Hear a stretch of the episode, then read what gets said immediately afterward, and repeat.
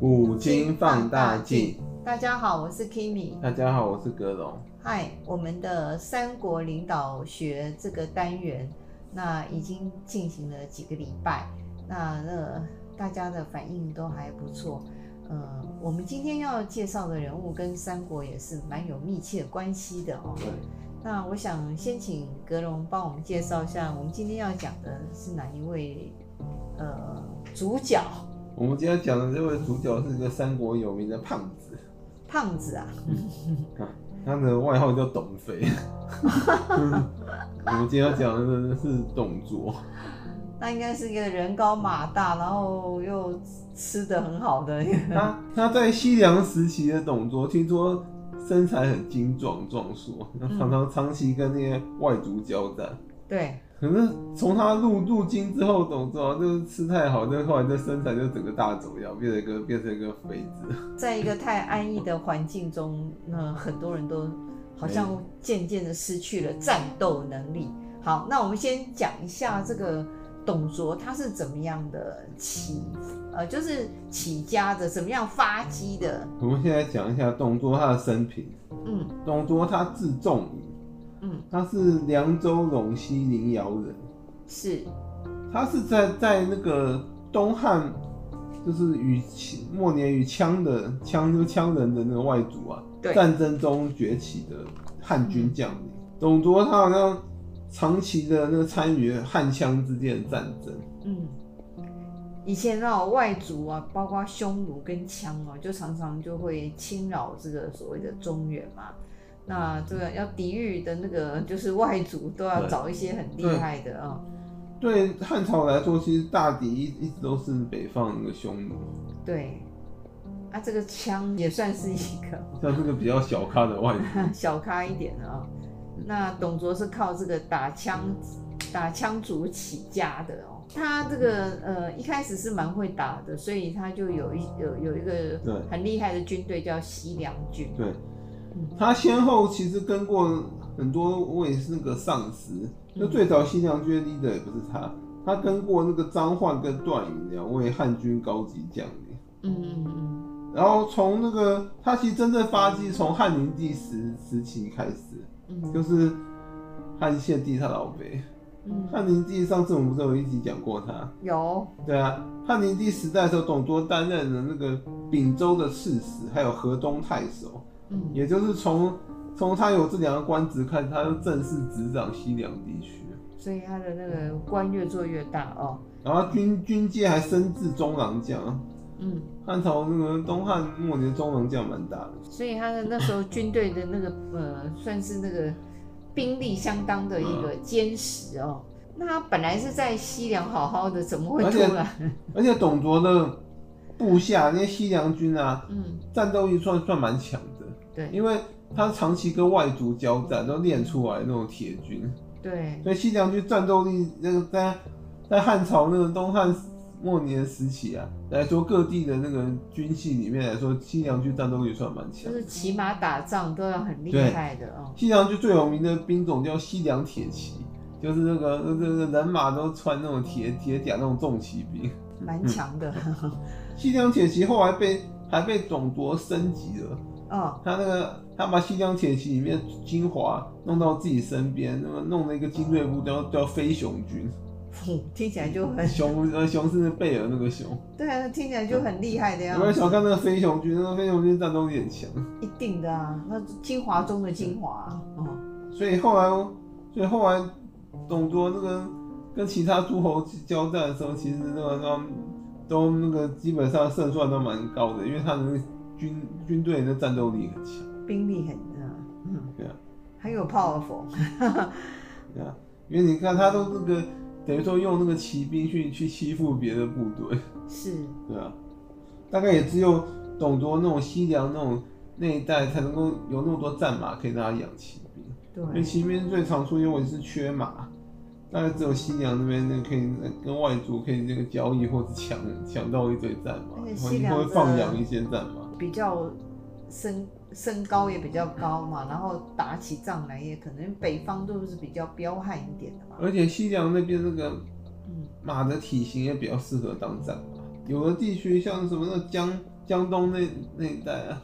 那个那个战马啊、嗯，那感觉就是那个怎么讲，那个就是那个马会比较矮小， 他们那边也比就本身是缺马的啊、是那是，就算有马也是那种那种矮小，不适合当那种。嗯那个地理环境就不适合马对啊这样子，对啊， 好好的那种呃奔跑的地方对。啊，对啊就那种矮小马不适合当战马，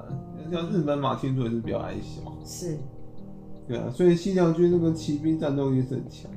那后来董卓是怎么样跑到京都来了？这时候他要感谢他的神队友，也就是汉朝的猪队友何进。呃，何进就是那个外和戚和对何太后的哥哥那个外戚那个，他因为因为就是因为有个太后妹妹，所以后来有个汉灵帝为了拉拢他那个，就说抗衡那个那些宦官啊，嗯他也知道他那个那些宦官势力太庞大，所以就等于说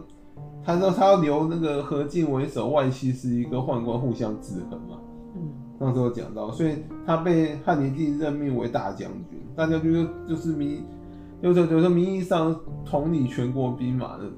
然后大元帅那种。那算是那个非常高的一个职职位。他何进等于说应该是最后一任那个实权大将军，在他之后，那个大将军那个基本上就变虚职了。你看你有这个 title 也没人理你那种，没什么人理你那种，就名义上好听。所以他是有实权的哦。对啊，嗯所以那这时候，那个董卓的神队友汉汉朝汉汉廷的猪队友何进啊，那时候为了对抗宦官啊，嗯，居然采采信了那个那个那个有那时候有点脑脑子不清楚的袁绍，袁绍的建议，袁绍叫他调那个外来兵马入京来来那个来那个对付宦官，就是那种有点像那种引狼入室那样。我觉得袁绍好像大师会糊涂的人。对他常常有这种、哦对。对，然后那个何进也不要讲了，他也就是一个一个笨蛋哈、袁绍的那个嗯那个后来背叛他的谋士许攸给他评价，就是说他那个昏庸的时候会非常昏庸，可是他精明精明起来也会非常精明，就他有就他时好时坏，有有时候会有很蠢笨，有时候又突然变得很很聪明，那那种他这种人也蛮危险的、对啊对啊对啊，对啊 就是没有一个平均对值。对，就是就是一个那个起上下起伏不定的那种主 公，所以最好也不要辅佐这种人，很然后麻呢烦哎、等下啊他他就是有有时灵时不灵那种。只要你一次不灵，那你、对啊你的人生就是走、走样了嘛，对啊走中了哦对啊，哦所以董卓就是因为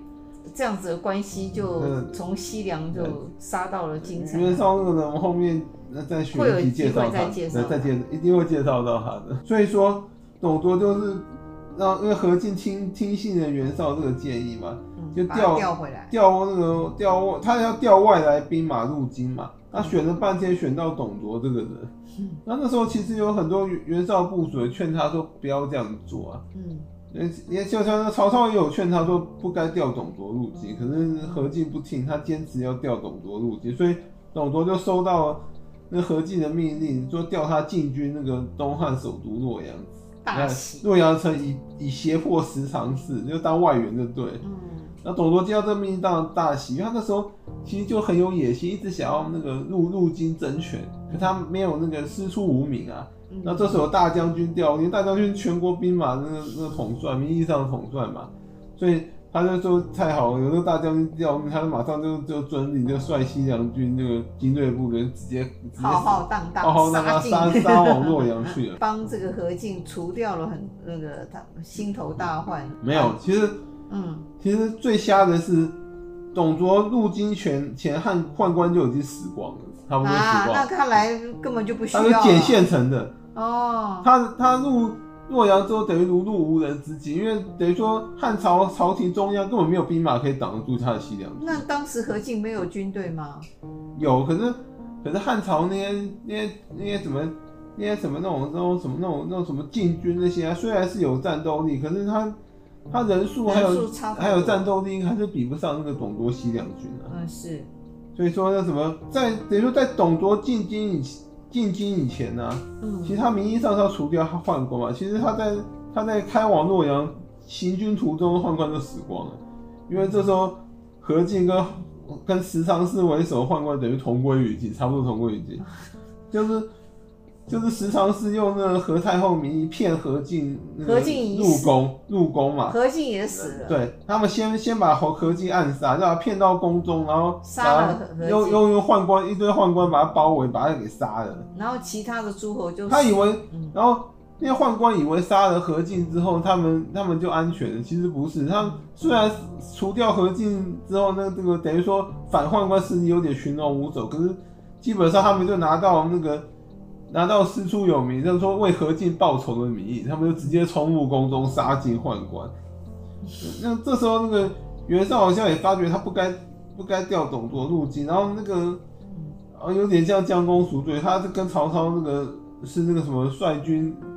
入宫去诛尽宦官的，以他们两个为首。那那那个董卓这样欸其嗯进实进然后到然洛后阳，没有人管他吗？不是曹操跟袁绍想管他，可是他们手下没有兵马。袁家当时是那个世世家之首，所以董卓也不想，才刚入京，还没正式掌权，不想跟袁家闹翻，所以后来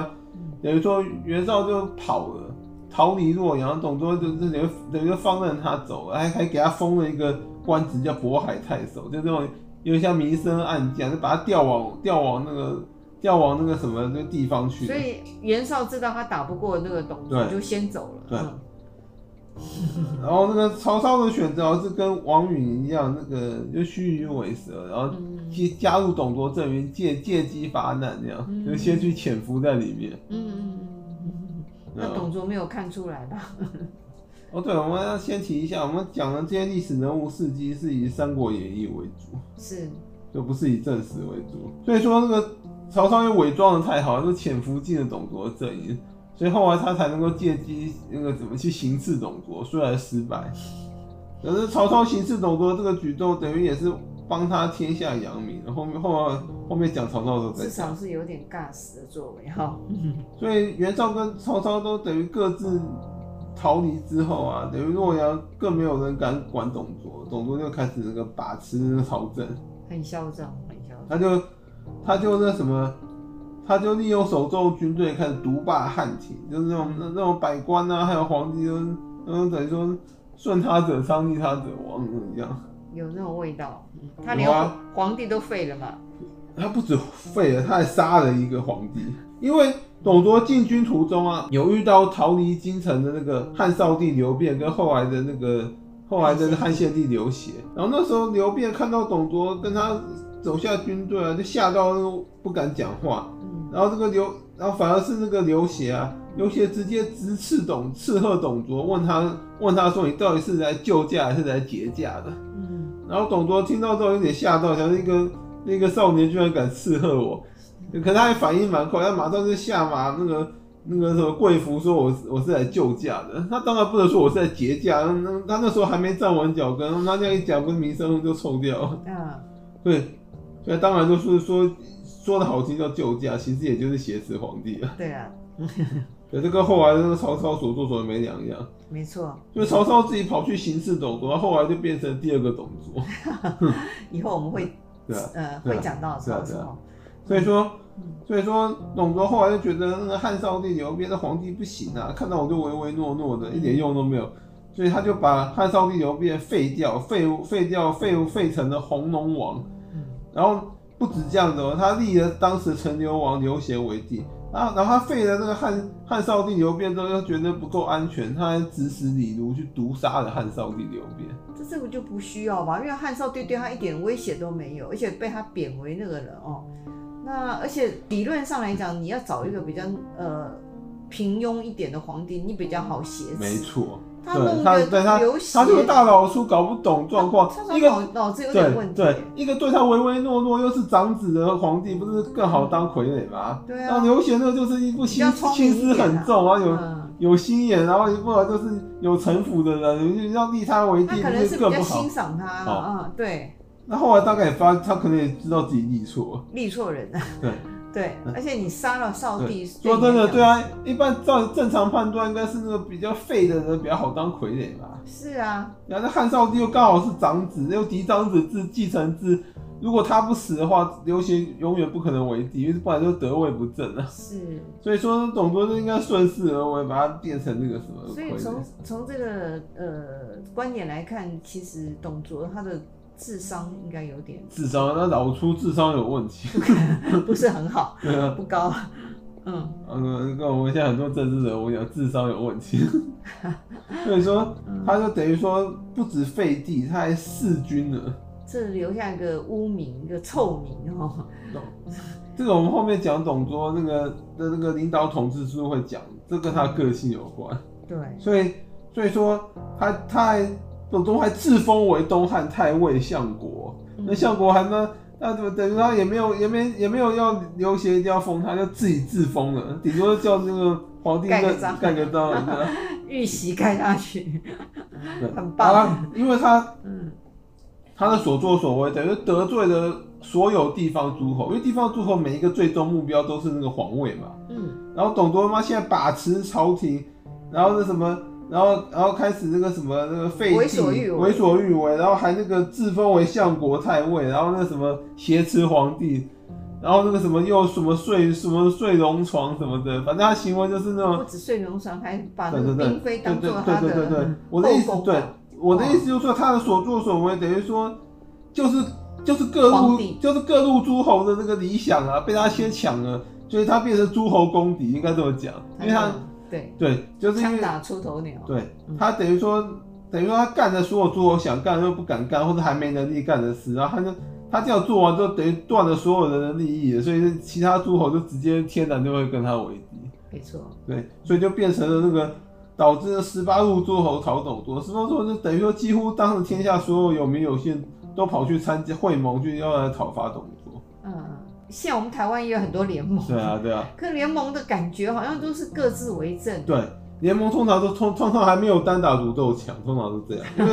因为联盟就变成有好几个 leader 啊，这样他双方就会那个每一个就都开始想要对当真正的 leader，对啊对啊对然啊，后也没有没有一个人想真对啊尽心尽力来对啊为这个联盟做事对情啊，就所以是当发时展自己，对啊，所以嗯当时董卓听到什么十八路关东诸侯讨伐他，他就讥笑说是什么是十八十八十八群鼠，就十八只老鼠的意思，他就很看不啊蛮起，嚣张他的看不起这四个诸侯，啊。嗯。那时候他如日中天嘛，哦，然后还有个人比他更嚣张，他当时新收的义子，天下第一第一武将吕布。嗯，吕布他听到什么十八路诸侯杀来，他直接跟董卓说：“义父，给我几千兵马，我帮你讨讨伐竞争这些群属。”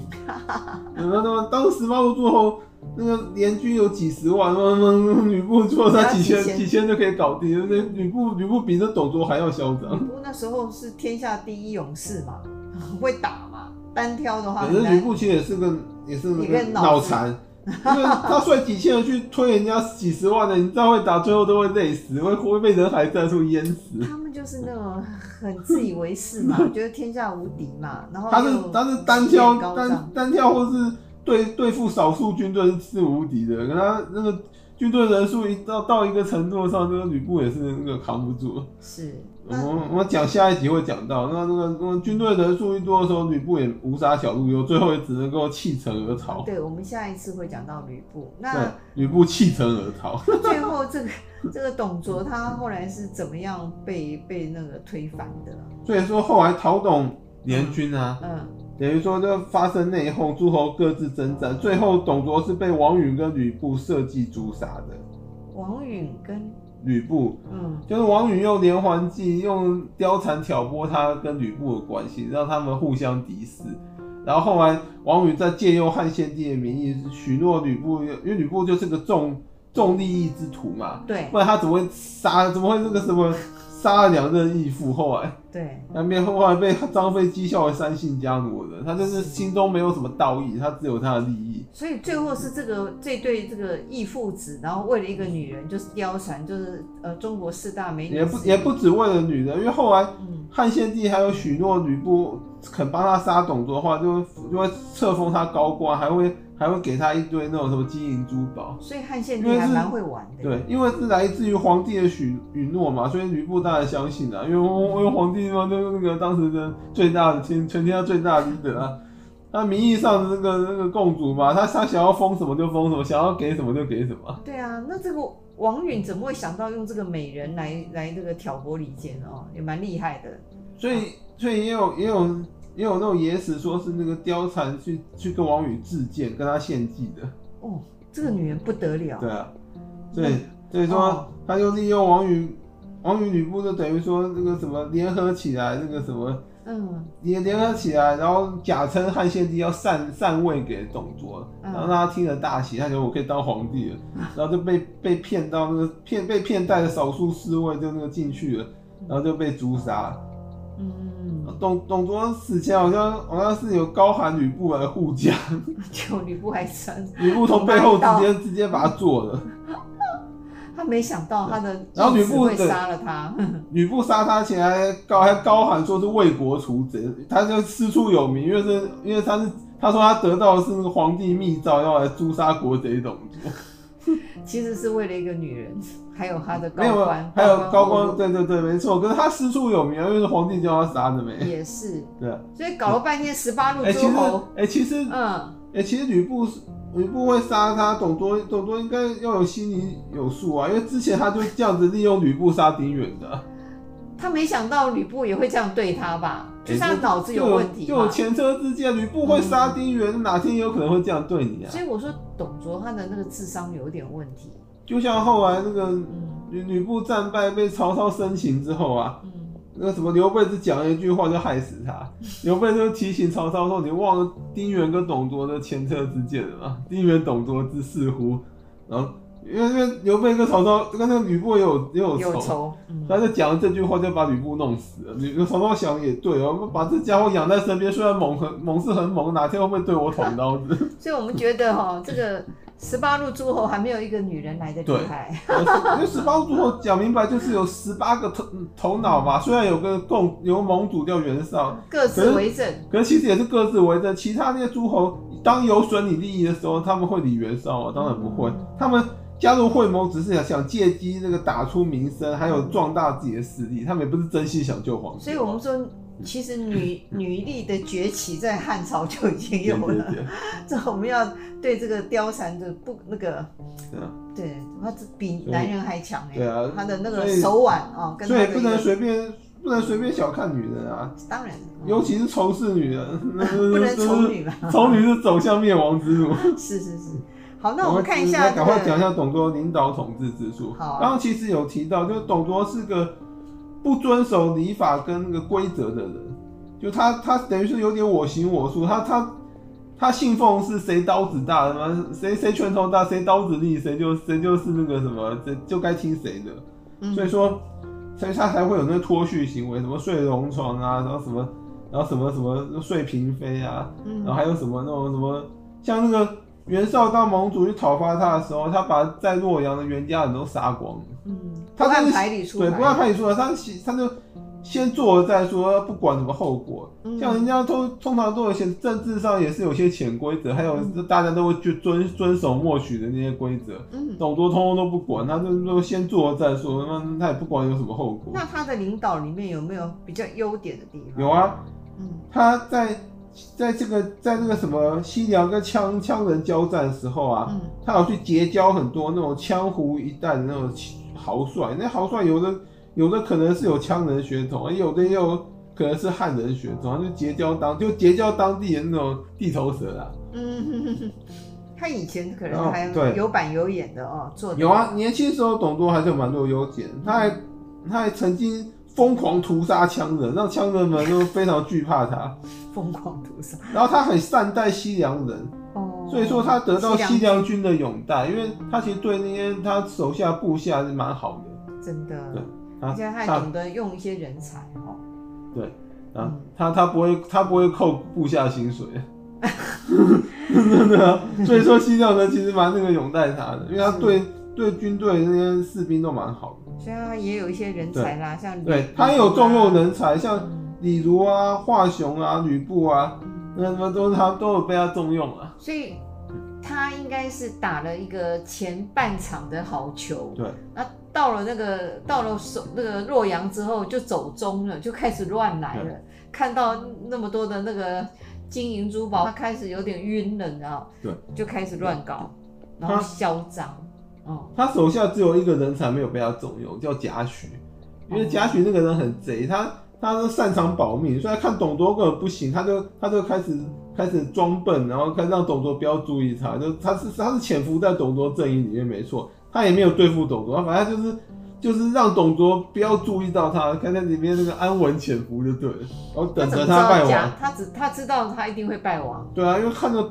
其实看董卓所做所为，明眼人知道他一定会败亡。李儒会帮他，是因为是他女婿没办法。那种那种有智慧的人，谁要帮董卓？你说什么诸葛亮、周瑜啊，什么什么荀彧那些人，谁要帮董卓？因为明眼人都知道董卓迟早会灭亡败亡的。对，而且他名不正言不顺，行事作风又非常他又太极度残嚣暴张，，那等于说，那他的作风太那个太 over 了对。残暴一点，嗯，虽然后来那个曹操有有一段时期也跟他作风差不多，可是可是曹操至少怎么讲，会稍微那个明面上会掩饰修摆一点饰， pose，嗯然后然后他也怎么讲也不会说这么的智商也比他高，肆无忌惮，对啊对他比较会做一些表面功夫对，对，所以然后还有他的第五点，那个领导统治之术是他废立的皇帝。这个就这也是这我们领导统治书不是就是讲那个人的领导统治书，不见得是讲好的，对，也有好也也有有坏，就是正面负面我们都会提到啊，对，这个一定要提啊，讲董卓一定要提到他废立了皇帝啊，这也是种领导术啊，真他的把皇帝废了，然后另嗯自立己另来立了。历史上很多权臣都干过这种事，就是把把一个某一个皇帝废掉，另另立新帝来彰显自己的权权势啊。嗯像那个什么，那个霍光也干过这种事，不是皇汉朝皇帝废了，另立一个新帝。对啊，然后只是董卓做的更绝，他他叫那个李儒去毒杀了少帝，这我觉得这一点就做的嗯还没必要，他可能要斩草除根，因为少帝因为没有这有必要，因为只要少帝还活着，可能有些臣子就会心向于他，会想要让他复辟，然后再来那个再来造反之类。就是少帝的活着，他就是一个怎么讲神主牌啊，会让那些想反董卓的那个有师出有名啊。呃所以董卓为了让那斩草除根，他就他就叫李儒把赵帝毒杀，就变成只剩一个，就是汉灵帝儿子只剩一位那个刘贤，你们你们不支持他也不行了。所以我觉得董卓真的也是够狼玩了，啊被人家骂死。然后董卓最后一点领导统治术，就是因为他有称帝的野心，所以才被王允设计。因为他如果没有称帝之心的话，汉献帝说禅位给他，他就不会说高高兴兴带少数侍卫就那个。然后啊他大概仗着自己身边有吕布，所以就很肆无忌惮。他没想到吕布已经被被敌方给策反了。这有点像那个凯撒被杀的那种感觉、啊。 那所以我们从这边也可以得到一点启示：人在这种顺境的时候，不要太嚣张，不要太一味的就以为他已经天下无敌了。呃给我们启示是说，那个不要孤身进入室内啊！很多人很多人都这样死的，凯撒、那嗯，董卓，然后还有还有还有那个谁也是这样死的啊、很多人哦，李建成啊，玄武门之变，他就是什么孤孤身就那个就仗着那个玄武门的手手将他亲信就很多人就都进去了说。称病的时候，你去探病就很危险。 有啊真的，之前县长用过这招啊嗯，装病然后把他儿子之把把他把他弟弟之前的信行给杀了，对啊，对啊。对啊，所以，呃，有时候人在做天在看，人在做的时候太、那个做的太绝那了个嘛，秦王子也用过这招，把赵高杀嗯了。是 是对是啊，那有的人是该杀了，像赵高这种其干实嘛，生病很好用啊，司马懿也用过， 对对，没错，生病能够松懈敌人敌人戒心那个戒心，然后再给他致命一击。对，所以我觉得人在得意的时候不要太走中，那有时候一翻盘就整对啊个。全因为盘皆输啊，因为那种政治这种东西，都是你走错一步可能就万劫不复，很多其实都是这样。对啊，这是我们从这边得到的一些启示对跟教训然。后因为时间的关系，我们董卓就讲到这边，好的那谢谢大家，拜拜谢谢，拜拜